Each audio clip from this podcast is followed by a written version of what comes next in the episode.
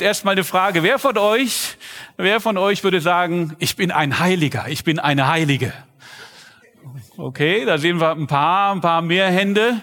Wollen wir einfach mal schauen, was Gottes Wort dazu sagt. Es ist der Anschluss, ich habe es äh, vor im November schon mal gepredigt. Es geht um die Situation, als Josua letztendlich vor dem verheißenen Land steht und er sieht es vor sich und er weiß, Gott sagt ihm zu, ich habe es für dich erobert, aber jetzt musst du gehen und es in Besitz nehmen. Und er schaut auf das Land und er sagt ihm, sei stark und mutig. Und er sagt ihm an einer anderen Stelle, heiligt euch, sei heilig, weil dann können wir das gemeinsam bewirken. Und da wollen wir heute weiterschauen. Lasst uns beten. Vater, ich danke dir, Herr, dass ja, du ein Gott bist, ein großer Gott bist, ein heiliger Gott bist, aber auch ein Gott bist, der unsere Nähe sucht, dass du bei uns bist, dass du uns Interesse hast, dass du uns siehst, dass du uns zulächeln willst, Jesus. Danke, dass du bei uns bist, dass du uns führst, dass du heute Morgen auch die Herzen öffnest für was du sagen willst, dass wir dein Wort hier verkünden, dass dein Wort auf fruchtbaren Boden fällt, dass du mit deinem Wort Menschen berührst und veränderst und dass wir in deinem Namen hinausgehen dürfen in diese Welt und diese frohe Botschaft verkünden dürfen. In Jesu Namen. Amen. Amen. Die Frage, um die es ja so im Hintergrund geht, ist, wie schaust du auf das, was vor dir liegt? Ja, 40 Jahre Wüste hinter dir und du weißt, da ist das verheißene Land äh, und jetzt geht's los. Und wie siehst du das? Wie schaust du in die Zukunft? Und das Ganze hat ja eine Vorgeschichte. Es fängt ja nicht da an, sondern das Volk Israel war ja schon mal da. Sie waren schon vor langer, langer Zeit an der genauen Stelle und haben, Gott hat gesagt, da ist es. Und sie haben Kundschafter ausgesandt in dieses Land, um zu schauen, das, was Gott uns versprochen hat, verheißen hat, wie sieht denn das wirklich aus? Und wir schauen da mal genauer rein, wie das, wie das war, als diese Kundschafter zurückkamen. Und das steht im vierten Mose, Vers 13 ab Vers 27.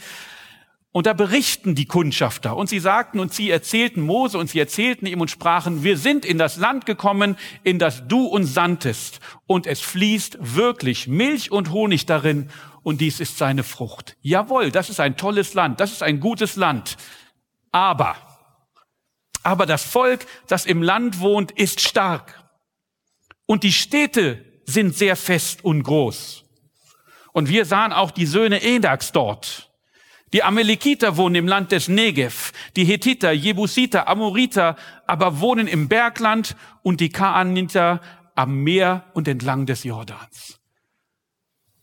Ja, wir haben das gehört, dass das ver ver verheißen war. Ja, wir haben gehört, was du uns versprochen hast. Aber wenn wir da hinschauen, ja, es sieht alles toll aus. Aber guck mal auf die Städte. Guck mal, da stehen starke Mauern. Guck mal, wie viele Leute da alle wohnen. Und da sollen wir jetzt auch noch rein? Und es gab zwei Botschafter, die gesagt haben, nein. Kaleb war einer von ihnen. Kaleb aber beschwichtigte das Volk gegenüber Mose und sprach, lasst uns doch hinaufziehen und das Land einnehmen, denn wir werden es gewiss bezwingen. Ja, steht auf Gottes Wort. Aber die Männer, die mit ihm heraufgezogen waren, sprachen, wir können nicht hinaufziehen gegen das Volk, denn es ist stärker als wir. Und sie brachten das Land, das sie erkundet hatten, in Verruf bei den Kindern Israels und sprachen, das Land, das wir durchzogen haben, um es auszukundschaften, ist ein Land, das seine Einwohner frisst. Und alles Volk, was wir darin sahen, sind Leute von hohem Wuchs. Wir sahen dort auch Riesen, Söhne Enaks aus dem Riesengeschlecht. Und wir waren in unseren Augen wie Heuschrecken und ebenso waren wir auch in ihren Augen. Das Wort Gottes sagt, das ist das verheißene Land. Und sie sehen es mit ihren Augen, sie sehen es mit, mit, ja, mit ihren Sinnen, mit, mit ihrem Verstand und sie sagen, das geht nicht. Mag der Milch und Honig fließen da drin, äh, aber, aber das Land frisst seine Einwohner. Sie brachten das Land, was Gott ihnen versprochen hat, bei ihrem eigenen Volk in Verruf. Und es geht am Ende sogar so weit, dass sie sagen, wisst ihr was? Lasst uns wieder zurückgehen nach Ägypten. Hier stehen wir zwar direkt an dem Land, was uns verheißen ist, aber nee, wenn wir da hingucken, äh, äh, wenn wir in die Zukunft schauen, nee, lasst uns wieder zurückgehen. Und Josua der Sohn Nuns und Kaleb, der Sohn Jephunes, die auch das Land erkundet hatten, zerrissen ihre Kleider und sie sprachen der ganzen Gemeinde der Kinder Israels. Das Land, das wir durchzogen haben, um es auszukundschaften, ist ein sehr, sehr gutes Land. Wenn der Herr Gefallen an uns hat, so wird er uns in dieses Land bringen und es uns geben. Ein Land, in dem Milch und Honig fließt. Seid nicht nur widerspenstig gegen den Herrn und fürchtet euch nicht vor dem Volk des Landes, denn wir werden sie verschlingen wie Brot. Ihr Schutz ist von ihnen gewichen, mit uns aber ist der Herr. Fürchtet euch nicht vor ihnen. Und das ist die Grundfrage. Wie schaust du nach vorne? Wie schaust du in die Zukunft? Sagst du, es sieht alles schlecht aus? Es geht alles den Bach runter? Sagst du, da sind lauter Riesen und lauter große feste Städte? Es ist gut, das zu betrachten. Es ist richtig, Kundschafter auszusenden. Es ist gut, sich das anzuschauen. Paulus, als er in Athen war, hat sich hingestellt und gesagt, ich gucke mir das an, woran die glauben, weil da finde ich vielleicht eine Möglichkeit, mit ihnen zu sprechen. Und er hat gesagt, ihr habt da diesen unbekannten Gott stehen. Also es ist nicht falsch, sich anzuschauen, was passiert. Es ist nicht falsch, was passiert. Aber dann ist die Frage, was bestimmt unseren Blick? Orientieren wir uns daran, was uns unsere Emotionen sagen? Glauben wir das, was in den Nachrichten gesagt wird? Sagen wir, es ist alles schwierig und es geht alles den Bach runter und wir können nicht mehr? Oder sagen wir, wir haben einen Gott und dieser Gott geht mit uns und dieser Gott wird bei uns sein und wir fürchten uns vor nichts, was von uns kommt. Wir fürchten uns nicht vor dem, was da ist, weil wir wissen, der, der bei uns ist, ist stärker als der, der in der Welt ist. Amen. Und deshalb sagt er Josua zu, als es daran geht, das Land zu erobern, sei stark und mutig, geh voran, lass dich nicht einschüchtern, schau nicht auf das nur, was du siehst. Nimm es ja, nimm es wahr, aber siehe das Ganze mit meinen Augen, so wie ich das sehe. Und wenn wir sagen stark und mutig, dann klingt das vielleicht ein bisschen nach, hey, äh, du schaffst das schon, wie du das heute an jeder Straßenecke in irgendeinem Seminar hören kannst. Ja, yeah, Schaka, du bringst das. Aber wir wissen, unsere Kraft kommt nicht aus uns selbst heraus. Das kommt nicht, weil wir so gut sind, sondern unsere Kraft liegt im Herrn. Und deshalb ist es wichtig, dass wir stark und mutig sind, aber deshalb ist es auch wichtig, dass wir mit Hingabe an Jesus in, die, in diese Welt hineingehen und in einen Tag hineingehen. Und deshalb sagt er, als die Situation kommt, sagt er zu seinem Volk, heiligt euch, werdet heilig. Und das ist der Punkt, den wir uns heute etwas näher anschauen wollen. Es ist wichtig, heilig zu sein und deshalb schauen wir da rein. Und das ist genau die gleiche Situation. Sie müssen, weil Gott gesagt hat, okay, wenn ihr mich vertrauen könnt, dann könnt ihr jetzt nicht gehen.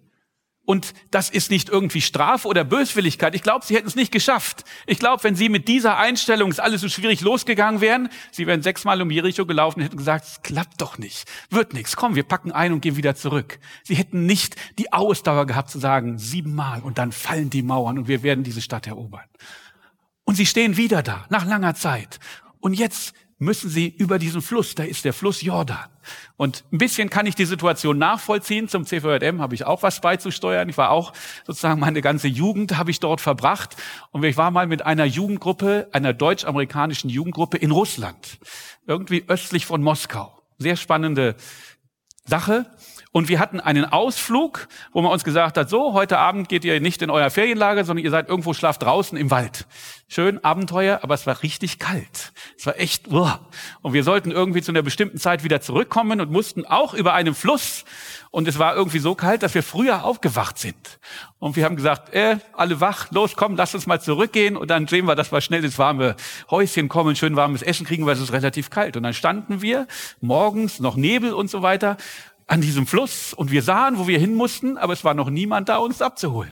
Und wir standen, haben gedacht, meine Grüße, ja, meine Güte, so nah und doch so weit weg. Hier ist dieser Fluss und wir kommen hier einfach nicht drüber. Ja? Und Jesus und Gott sagt zu dem Volk Israel, nein, heiligt euch, weil danach gebot Jusa dem Volk, heiligt euch, denn morgen wird der Herr große Wunder unter euch tun. Und was tut er? Sie, er hält den Fluss auf, so wie er die See geteilt hat, und sie können alle, alle, jeder Einzelne, vom ersten bis zum letzten trockenen Fußes rübergehen in das Land und es einnehmen. Das ist unser Gott. Amen. Amen. Und Gott tut seine Wunder souverän. Gott tut das. Und wir können mit seiner Hilfe rechnen. Wir können ihn nicht dazu zwingen. Es hängt nicht davon ab, ob wir gut und äh, heilig und toll und schön leben. Gott macht das, wie er tut. Aber wenn wir ihm nahe sind, dann können wir mit seiner Hilfe rechnen. Dann können wir auf seine Hilfe bauen. Und je näher wir ihm sind, je mehr wir uns auf ihn ausrichten, je mehr wir seinen Plan und seine Absicht für unser eigenes Leben und für unser Leben als Gemeinde und insgesamt erkennen, desto mehr können wir erfolgreich sein, desto mehr können wir seine Absichten erkennen und auf seinen Wegen wandeln. Und das, dieses Gott näher kommen, das ist seid heilig, Heiligung. Und das finde ich für mich heilig. Heiligung war immer ein schwieriger Begriff, weil das ist irgendwie so ein, so ein ganz großes Wort und nicht geheuer. Und lange Zeit hätte ich gesagt, ich bin heilig. Nee, ich kenne mich genau. Ich bin nicht heilig. Weil wir irgendwie dahin gekommen sind, dass wir da so viele Bedingungen dran gepackt haben. Ja, also heute sagst du, das ist ein Heiliger, das ist ein ganz besonderer Mensch und du musst was ganz Besonderes tun und dann wirst du irgendwie heilig gesprochen. Ja, und wenn du dich selber betrachtest, ich doch nicht heilig. Und wir versuchen manchmal die Dinge, die so einfach sind in Gottes Wort, so kompliziert zu machen. Irgendwie zu sagen, nee, das kann nicht so einfach sein, da muss noch irgendwas dran sein. Und für viele, ich weiß nicht, ob das bei euch auch so geht, ist heilig ist was Außergewöhnliches. Also das ist etwas ganz Besonderes. Und das, da, da, da wird man heilig gesprochen, aber sonst ist man das nicht. Und insofern habe ich irgendwie zwei Aufgaben, habe ich festgestellt, die so widersprüchlich sind. Ja? Weil zum einen möchte ich euch sagen, heilig zu sein ist etwas Normales, ist etwas Alltägliches. Werde ich euch zeigen, Gottes Wort. Das ist nicht irgendwie was Außergewöhnliches, was, was nur für wenige bestimmt ist. Und gleichzeitig ist es ein wichtiges Ziel. Es ist wichtig und erstrebenswert, heilig zu leben. Und es ist wichtig, dass wir uns daran, darauf konzentrieren und danach ausrichten. Weil in Hebräer 12, ihr kennt die Stelle alle, Vers 14 heißt es, jagt nach dem Frieden mit jedermann und der Heiligung, dem Heiligsein, ohne die niemand den Herrn sehen wird. Heißt also, wenn du gerade gesagt hast, nee, ich bin nicht so heilig, dann wird es ein bisschen schwierig mit diesem Vers. Ja, mit jedermann und jagt der Heiligung nach, ohne die niemand den Herrn sehen wird. Es ist wichtig, sich mit diesem Thema zu beschäftigen und zu schauen, was es heißt, wie wir heilig leben können. Gleichzeitig möchte ich aber aus diesem Vers keine Drohung machen, nach dem Motto, wenn du nicht heilig bist, dann kommst du aber in die. Nein, ja, sondern es ist irgendwie eine Zustandsbeschreibung. Gott ist heilig, Gott ist das Reine, Gott ist das Gute, Gott ist die Liebe und das Gegenteil kann nicht in seiner Gegenwart existieren. Amen. Es geht nicht anders. Es ist einfach eine Tatsache. Es ist keine Drohung, sondern wenn du in Gottes Nähe leben willst, dann nur, wenn auch du heilig bist, dann nur, wenn auch du gut bist und mit Liebe erfüllt bist. Nur dann kannst du in seiner Gegenwart sein. Und deshalb heißt es, strebt danach, Heiligung zu haben, denn sonst könnt ihr nicht in die Gegenwart Gottes kommen. Wir können das nur erleben, diese Gegenwart, wenn wir selber auch heilig sind. Und um das nochmal anders zu sagen, es gibt zwei Punkte, die ich dabei ansprechen möchte. Heilig ist tatsächlich einfach eine Beschreibung aus der Perspektive Gottes durch das Erlösungswerk Jesu sind wir heilig. Ich bin heilig. Du bist heilig. Ihr alle, die ihr Jesus angenommen habt, seid heilig. Und gleichzeitig ist damit aber auch eine Entwicklung bezeichnet, in der wir wachsen können. Es ist ein Gnadenwerk Gottes. Du bist nicht nur in einigen Momenten und in besonderen Momenten, wenn du spürst, jetzt fühle ich, jetzt bin ich erfüllt, jetzt merke ich das. Ja, das ist ein heiliger Moment. Nein, der Plan Gottes ist ein anderer. Hebräer 10, Vers 10 sagt, aufgrund dieses Willens, des Willen Gottes, sind wir geheiligt durch die Opferung des Leibes Jesu Christi und zwar ein für alle Mal. Amen. Ja, ein Kanzler, der auch aus Hannover kommt, hat mal gesagt, basta an diesem Moment. Ja, das ist so. Ja, du bist heilig. Da kannst du nichts dran ändern. Das ist so. In dem Moment, wo du Ja zu Jesus sagst, bist du heilig. Aus Gottes Augen bist du jetzt ein Heiliger. Bist du eine Heilige. Es ist sein Wunsch. Es ist sein Wille, dass wir von ihm als heilig betrachtet werden. Genau ab dem Moment. Und die Frage bleibt, die ich vorhin gestellt habe. Was glaubst du? Was deine Gefühle dir sagen? Das, was deine Erinnerungen dir sagen? Deine Erfahrung, die sagt, nein, ich kenne mich doch. Ja? Oder glaubst du das, was Gottes Wort sagt? Und das ist sehr stark, weil Vater und Sohn gemeinsam bewirken diese Heiligung. Aller derer, die sagen, ich bin ein Nachfolger Jesus. Weil Jesus sagt zu seinem Vater in Johannes 17, Vers 17, heilige sie durch die Wahrheit. Dein Wort ist Wahrheit. Wie du mich in die Welt gesandt hast, habe ich auch sie in die Welt gesandt. Und ich, sagt Jesus, heilige mich selbst für sie, damit sie auch Geheiligte seien durch Wahrheit. Wenn wir Gottes Wahrheit, wenn wir Jesu Wahrheit annehmen, sieht Gott uns als heilig. Wir sind Heilige. Er ist ein heiliger Gott. Wir haben das heute Morgen gesungen. Du bist heilig. Er ist ein eifersüchtiger Gott, ein einzigartiger Gott. Er möchte nicht einer unter vielen sein. Er möchte die Hauptrolle spielen in unserem Leben, nicht die Nebenrolle. Ja, und manchmal klingt das so weit weg, andere Götter. Wir laufen auch nicht mehr mit irgendwelchen Holzfiguren oder sowas hinterher. Aber ich glaube, wenn heute jemand aus der Vergangenheit hier in unsere Gegenwart kommen würde, ja, der würde sagen, ich kenne euren Gott. Ich weiß, wie der aussieht. Kleines rechteckiges Kästchen. Ihr habt die die ganze Zeit in ihr Hand. Ihr guckt es an, ihr hört, was er sagt. Ihr sprecht zu ihm. Ihr legt es nie weg. Wenn ihr aus dem Haus geht und ihn vergessen habt, rennt ihr zurück und holt es nach. Ich weiß, wie euer Gott heißt. Ihr nennt ihn Handy. Aber es ist tatsächlich so, er ist ein einzigartiger Gott. Er ist der Herr aller Herren. Er ist der Herrscher über Himmel und Erde und gleichzeitig liebender Vater. Er ist einzigartig. Aber, und das ist das wundersam, faszinierende, wir sehen ihn als heiligen Gott, aber er sieht uns auch als heilig. Er sieht uns auch als einzigartig, einmalig, wunderbar gemacht, wie wir das mal gehört haben. Wertvoll, er sagt, es ist, es, du bist mir sehr viel wert. Ich lasse 99 Schafe stehen, um dir nachzujagen, wenn du mal irgendwo bist, weil du bist für mich heilig, du bist für mich wertvoll, du bist für mich besonders, du bist für mich speziell. Und jetzt verbinde das mal mit der Predigt von Lukas von letzter Woche. Er hat gesagt, Gott kennt dich. Gott möchte dir nah sein. Gott weiß durch, was du durchgehst. Und trotzdem nennt er dich heilig. Du bist in seinen Augen heilig, egal was dir passiert ist, egal was in deiner Gegenwart oder in deiner Vergangenheit war. Du, Gott sieht dich als heilig. Und insofern ist es nichts ist es nichts Außergewöhnliches für uns, die wir Nachfolger Christi sind, zu sagen, wir sind heilig. Ich bin ein Heiliger. Aber es liegt nicht daran, weil wir normal sind, sondern es liegt daran, dass du besonders bist für Gott, dass du etwas Besonderes bist, dass er dich als etwas Besonderes, als besonders Wertvolles sieht und dass er sein Leben für dich gegeben hat, damit du in seiner Gegenwart mit ihm in diesem Leben leben kann. Amen. Und er sagt das in 1. Kolosser, sagt Paulus uns das, früher lebtet ihr fern von Gott. Und eure feindliche Haltung ihm gegenüber zeigte sich an all dem Bösen, was ihr getan habt. Doch jetzt hat Gott euch mit sich versöhnt durch den Tod, den Christus in seinem irdischen Körper auf sich nahm.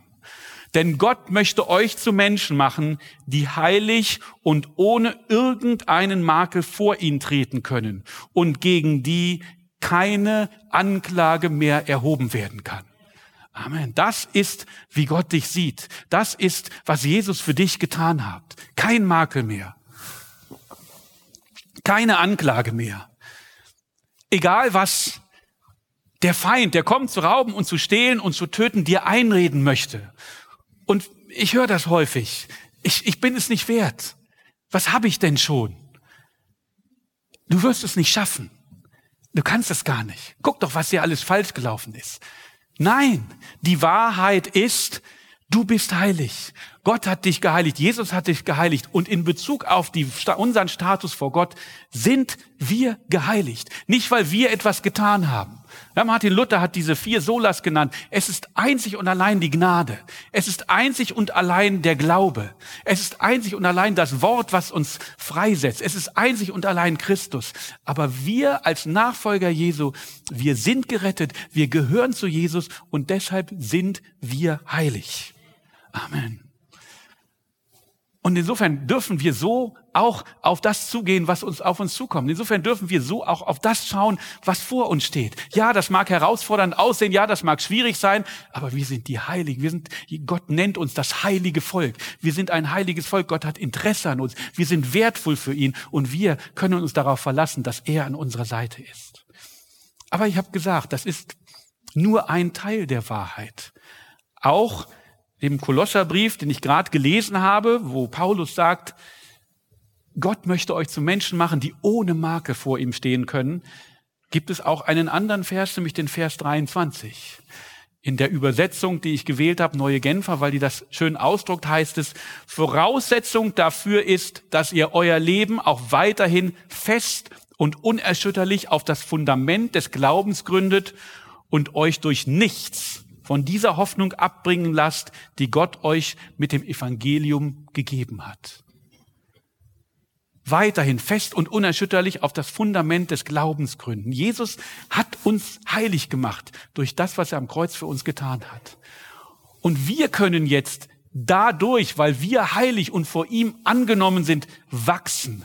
Und wir können versuchen, ihm ähnlicher zu werden. Wir können sein Wort hören und wir können unsere Heiligung bewirken. Und das ist die Voraussetzung. Wir nehmen das an und dann können wir unseren Teil dazu tun. Du kannst viel Gutes tun und das ist schön, aber es verdient dir überhaupt keinen Platz im Himmel. Am Anfang steht das Annehmen vom Geschenk Gottes. Ja zu sagen zu Jesus, ihn aufzunehmen, das ist der Beginn. Und wenn du das getan hast, dann kannst du deinen Teil dazu tun. Dann ist es ein Wechselspiel. Er hat für dich etwas geschaffen. Er hat für dich etwas gedacht. Er hat gute Gedanken über dich. Und jetzt kannst du das bewirken, indem du vorangehst. Und das war Gottes Wille für die Menschen von Anfang an. Von Anfang an hat er gesagt, ich habe sie geschaffen und ich möchte, dass sie heilig leben. Im dritten Mose 20, Vers 7 bis 9. Darum heiligt euch und seid heilig. Denn ich, euer, ich, der Herr, bin euer Gott. Darum haltet meine Satzungen und tut sie, denn ich, der Herr, bin es, der euch heiligt. Dieses Wechselspiel. Wir nehmen es an, dass wir geheiligt sind durch Jesus und wir halten die Satzungen, wir hören sein Wort, damit wir wachsen in diesem Prozess und heiliger werden, um in seiner Gegenwart zu leben. Und Paulus bestätigt das nochmal, was hier in Mose steht, auch im Römerbrief. Er schreibt in Römer 8, Vers, Vers 29, denn die er ausersehen hat, die er hat er auch vorherbestimmt, dass sie gleich sein sollten dem Bild seines Sohnes. Jesus ist auf die Welt gekommen, um uns zu zeigen, und das feiern wir an Weihnachten, um uns zu zeigen, wie Gott wirklich ist, um damit wir ein greifbares Beispiel haben, was Gott möchte und wie Gott ist. Und mit diesem Satz haben wir so eine Definition, was Heiligung bedeutet. Und das ist etwas Prozesshaftes, etwa eine Entwicklung, eine Reinigung von all dem, was von Gott trennt. Und es beginnt damit, dass wir diesen einen Schritt machen und sagen, Gott, ich nehme dich auf, die Bekehrung. Und es hat das Ziel, am Ende Jesus immer ähnlicher zu werden. Wir wollen so werden wie Jesus. Und Jesus hat uns gesagt, wir können das auch. Und damit sind wir nicht nur Nachfolger Christi, sondern wir sind auch Nachahmer Christi. So wie er war, wollen wir auch sein. Wir wollen ein Leben führen, das mehr und mehr Jesu Art zu denken, zu leben, verinnerlicht. Wir wollen das übernehmen. Wir wollen das jeden Tag, wie es heißt, neu anziehen. Ja, es ist ja äh, ähnlich vielleicht vergleichbar wie mit der, wie, wie, wie man sich morgens zurecht macht. Ja, wenn du morgens aufstehst, stehst vorm Spiegel, denkst du, was ist das eigentlich für eine komische Gestalt, die dich da jeden Morgen im Spiegel anstarrt. Ja, und dann hast du alles Mögliche, dass die Haare ein bisschen ordentlich sitzen, das Gesicht ein bisschen nett wird. Ja, also wenn du in eine Drogerie gehst, hast du ja riesen Gänge, wo du irgendwelche Cremes und dieses kaufen kannst, damit dein Körper schön aussieht. Und wir investieren. Ja, früher nur Frauen, jetzt immer mehr Männer, die auch investieren in Pflege von ihrem Körper. Und wenn wir das als Bild nutzen und sagen, genauso wollen wir das auch mit unserem Geist tun. Genauso wollen wir auch jeden Tag uns wieder vorbereiten auf das, was kommt. Wir wollen uns dem aussetzen. Wir wollen auch unseren inneren Menschen pflegen, dass auch der bereit ist, dass auch der gut aussieht, dass auch der wohlgefällig ist. Und, und wie mache ich das? Wie kann ich das aktiv machen? Indem ich mich, ja, indem ich Gott begegne, indem ich in seinem Wort lese, indem ich Gespräch mit ihm habe, im Gebet, indem ich Gebetszeit habe, indem ich ihn in mein Leben mit hineinnehme und bete, indem ich in seinem Leib mich aufhalte, indem ich die Gemeinde besuche. Es ist nicht nur eine Pflichtveranstaltung, sondern wir können uns hier gegenseitig ermutigen und stärken und indem ich seine Botschaft weitergebe. Das sind Dinge, wie ich meinen inneren Menschen pflegen kann.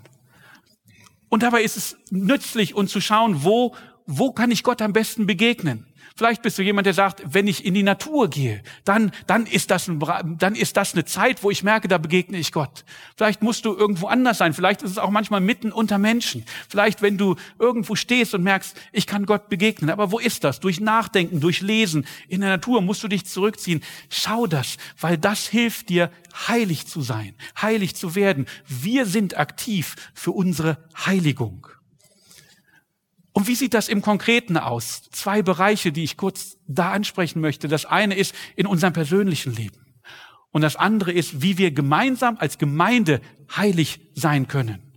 Und in Epheser 4 von 25 bis 32 ist das so ein bisschen beschrieben. Darum legt die Lüge ab und redet die Wahrheit jeder mit seinem Nächsten, denn wir sind untereinander Glieder. Wir sind ein Leib. Und deshalb brauchen wir uns nichts vorzumachen. Du musst nicht in diese Gemeinde kommen, um irgendetwas vorzuspielen oder irgendetwas zu sein. Du darfst so kommen, wie du bist. Du darfst die Wahrheit sagen. Wir müssen uns nichts gegenseitig vormachen, sondern wir dürfen uns so annehmen, wie wir sind. Wir dürfen, wir müssen keinem etwas vorspielen und wir müssen keinem irgendetwas vorlügen, sondern wir können die Wahrheit sagen immer in Gnade. Man muss nicht jedem sofort alles auf die Nase binden. Wir können das mit Weisheit tun. Aber wir wollen uns nichts vormachen. Wir wollen in Liebe miteinander leben. Wir wollen in Wahrheit miteinander leben.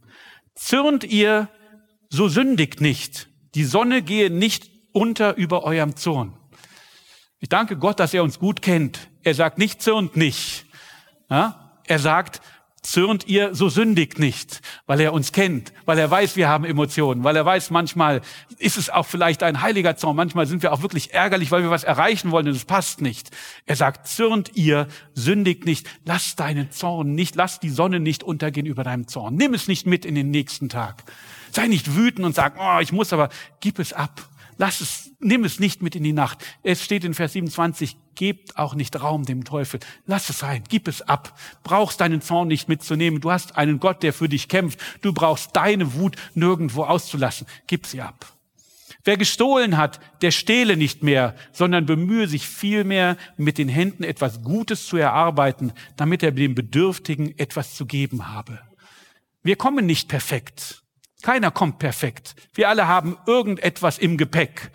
Vielleicht ist es nicht unbedingt stehlen, aber egal, wir haben irgendwo unsere Fehler. Und es geht nicht darum zu sagen, ich war schon immer toll. Nein, Gott weiß das. Und alle, die wir in der Bibel sehen, alle Menschen, die wir, die wir sehen im Alten oder Neuen Testament, außer Jesus, alle hatten sie Fehler, alle haben sie irgendwann mal daneben gegriffen, ja? Und alle kommen sie und wir können kommen und wir können sagen, ab jetzt will ich das nicht mehr. Jetzt steh auf und sündige nicht mehr, sagt Jesus, ja? Und mit deinen Händen kannst du, was du vorher vielleicht falsch gemacht hast, du kannst sie nutzen und kannst jetzt was Gutes tun. Und du kannst den Bedürftigen etwas geben. Du kannst Nöte ausfüllen, du kannst irgendwo hingehen, du kannst Trost sprechen, du kannst etwas Sinnvolles tun. Und das ist ein Schritt, ein heiliges Leben zu führen. Vers 29, kein schlechtes Wort soll aus eurem Mund kommen, sondern was gut ist zur Erbauung, wo es nötig ist, damit es den Hörern Gnade bringe. Ja, wir leben in einer Zeit, in der man auch mal ordentlich lästert, in der man auch mal ordentlich was vom Stapel lässt. Aber Lasst uns daran orientieren, nicht negativ, nicht, nicht, nicht zerstörend zu sein, sondern kein schlechtes Wort soll aus eurem Mund kommen, sondern was gut ist zur Erbauung. Wir wollen schauen, dass das, was wir sagen, Menschen erbaut. Und wenn wir sagen, wir müssen etwas korrigieren, dann wollen wir es konstruktiv tun. Dann wollen wir ihnen helfen. Es geht nicht darum, andere niederzumachen, ihnen anderen zu zeigen, wie toll ich bin, sondern es geht darum, dass wir andere aufbauen, dass wir das, was gesagt ist, so vor sich bringen, dass es denen Gnade bringt, dass wir das, was wir wir sagen, dass es was Gutes bewirkt in den anderen und betrübt nicht den Heiligen Geist Gottes, mit dem ihr versiegelt seid für den Tag der Erlösung. Lass diesen Geist, der in dir ist, wirken. Lass ihn hervorkommen. Gib ihm Raum, dass er wirken kann in deinem Leben, in dem, was du tust, in dem, was du sagst. Vers 31. Alle Bitterkeit, Wut und Zorn, Geschrei und Lästerung sei von euch weggetan, samt aller Bosheit.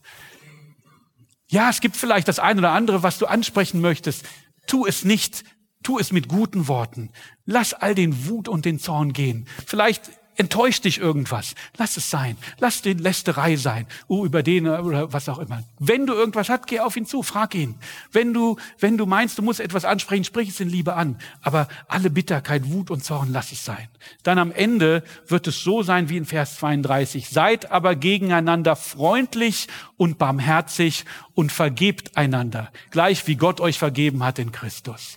Wenn wir das praktizieren, dann haben wir ja ein Stück Königreich Gottes in unserer Umgebung. Dann sind wir heilig und können Gottes Liebe weitergeben in unsere Umgebung.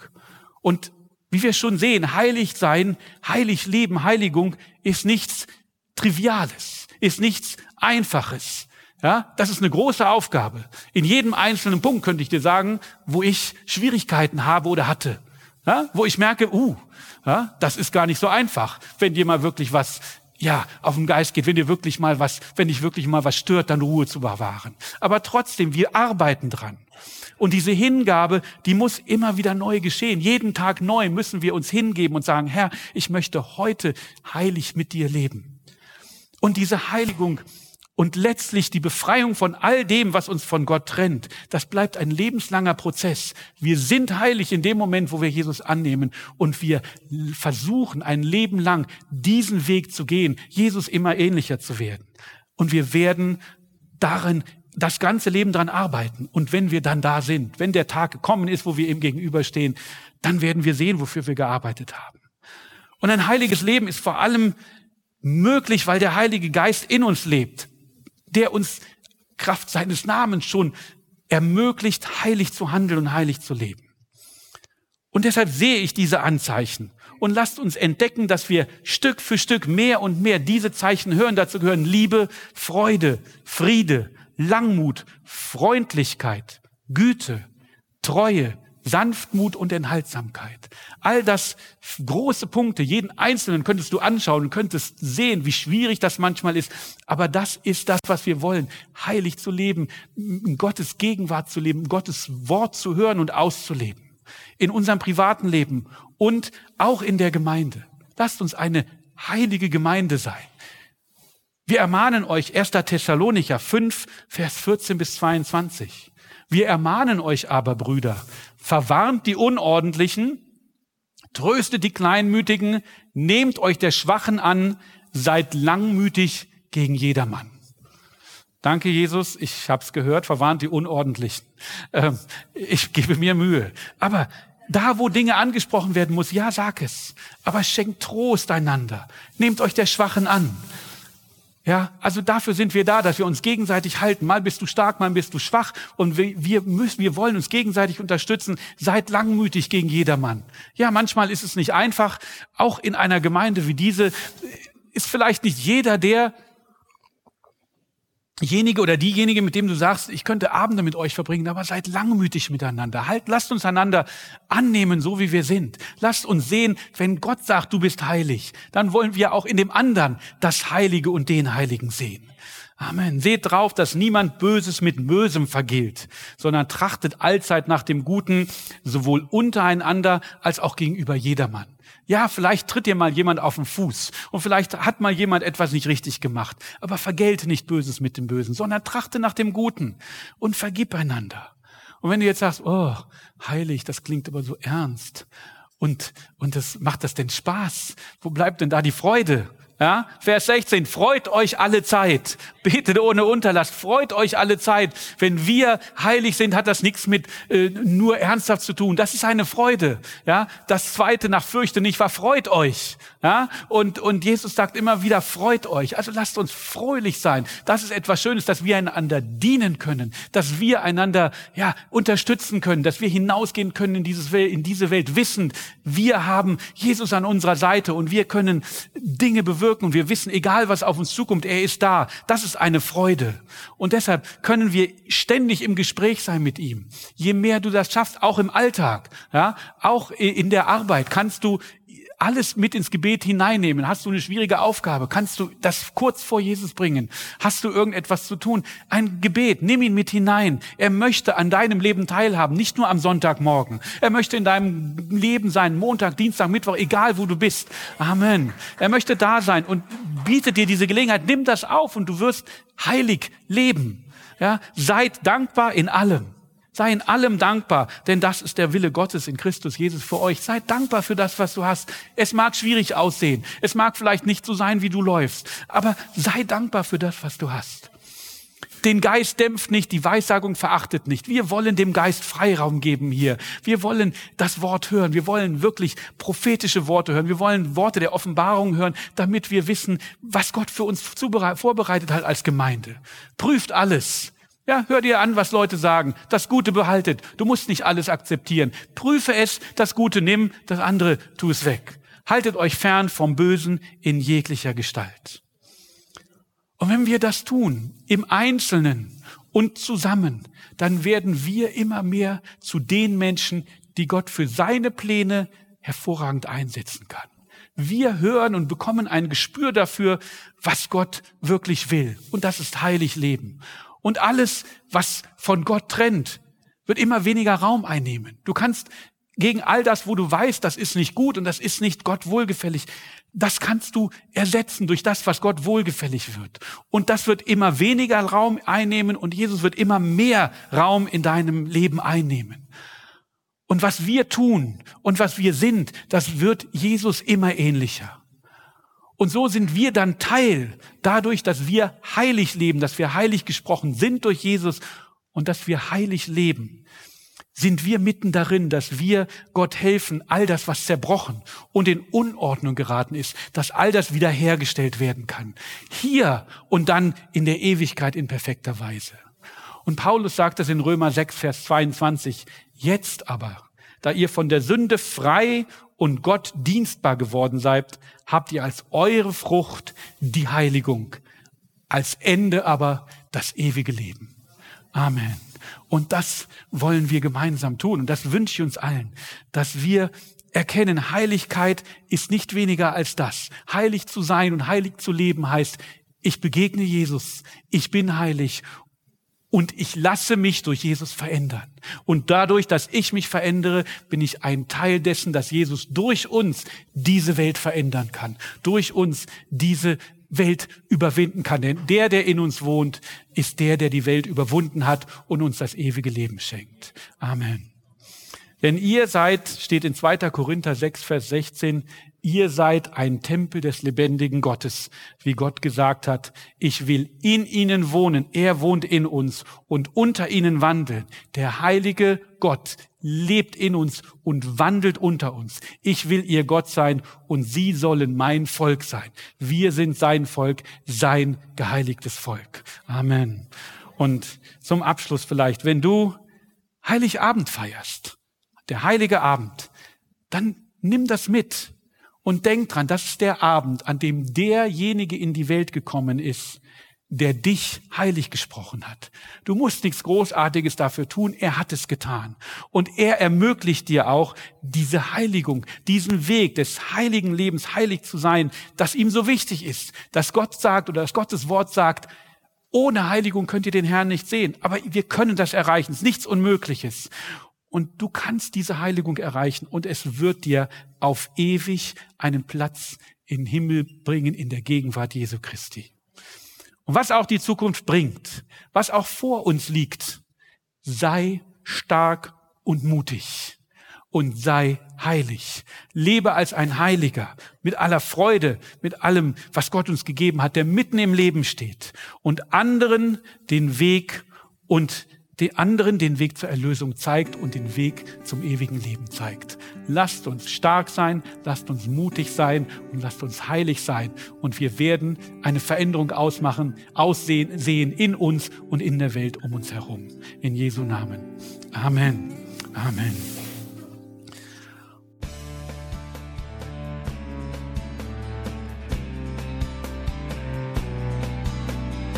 Liebe Zuhörer, das war ein Ausschnitt eines Gottesdienstes hier im Gospel Life Center.